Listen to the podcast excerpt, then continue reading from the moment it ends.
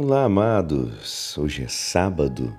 Estamos na segunda semana da Páscoa, dia de São Marcos Evangelista, 25 de abril de 2020. E hoje a nossa igreja nos convida a meditar, orar juntos o Evangelho de São Marcos, capítulo 16, versículos 15 a 20. Naquele tempo, Jesus se manifestou aos doze discípulos e disse-lhes: Ide pelo mundo inteiro e anunciai o Evangelho a toda criatura. Quem crer e for batizado será salvo. Quem não crer será condenado. Os sinais que acompanharão aqueles que creem serão estes: expulsarão demônios em meu nome, falarão novas línguas. Se pegarem serpentes ou beberem de algum veneno mortal, não lhes fará mal, mal algum quando impuserem as mãos sobre os doentes, eles ficarão curados. Depois de falar com os discípulos, o Senhor Jesus foi levado ao céu e sentou-se à direita de Deus. Os discípulos então saíram e pregaram por toda parte. O Senhor os ajudava e confirmava Sua palavra por meio dos sinais que acompanhavam. Esta é a palavra da salvação.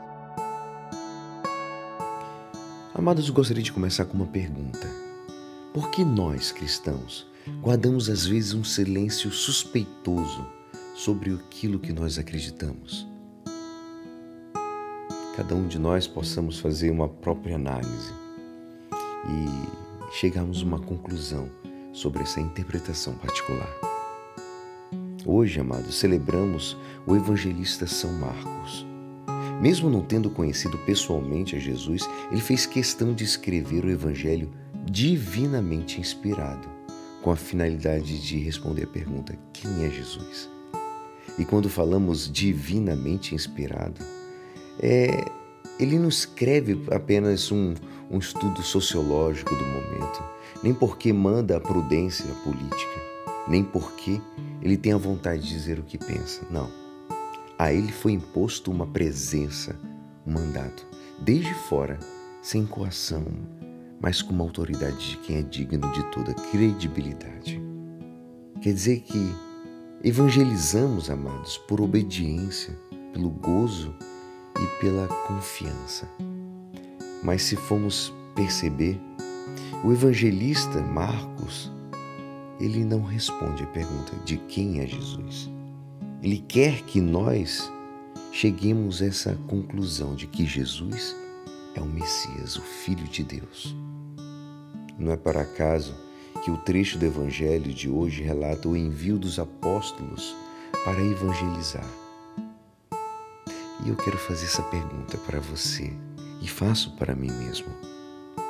Eu considero realmente um enviado para proclamar dentro da minha família, para os meus amigos que Jesus realmente é o Messias, o Filho de Deus?